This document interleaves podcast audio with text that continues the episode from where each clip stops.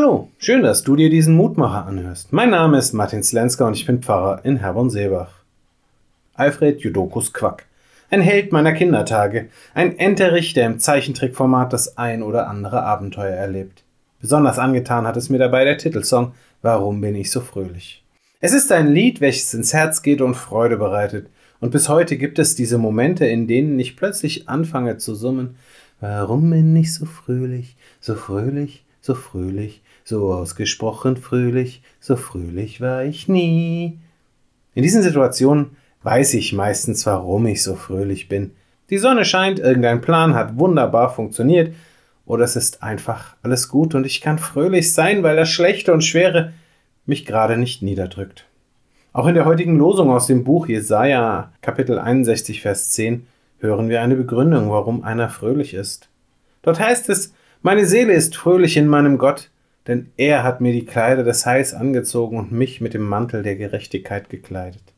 Kleider des Heils und ein Mantel der Gerechtigkeit. Jesaja war eindeutig poetischer als ich, aber eigentlich sagt er doch das Gleiche. Was ich vergessen habe, ist den Bezug zu Gott herzustellen.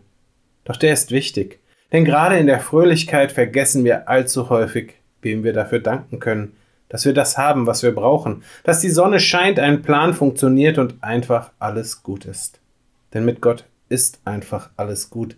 Diese Erfahrung macht auch der Kämmerer, von dem im Lehrtext aus der Apostelgeschichte die Rede ist. Philippus hatte ihm von Jesus erzählt, er war zum Glauben gekommen und hat sich taufen lassen. Und dann heißt es, der Kämmerer zog seine Straße fröhlich. Apostelgeschichte 8, Vers 39. Wo Gott ins Leben kommt, da werden Menschen fröhlich. Denn Gott sorgt dafür nicht, indem er alles gut macht, sondern indem er uns erkennen lässt, dass alles gut ist. Ich lade dich ein, noch mit mir zu beten. Vater im Himmel, in der Dunkelheit dieser Jahreszeit nagt es wieder an mir. Ich erlebe die Tristesse der Zeit. Die Kälte und die Nässe ziehen auch in meinem Herzen ein und immer seltener erlebe ich die Unbeschwertheit der Heiterkeit.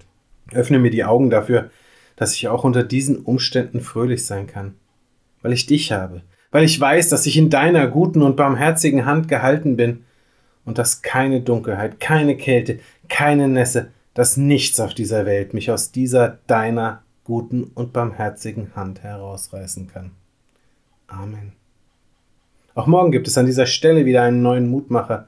Für heute wünsche ich dir nun einen guten und gesegneten Tag. Bleib gesund, aber vor allem bleib behütet.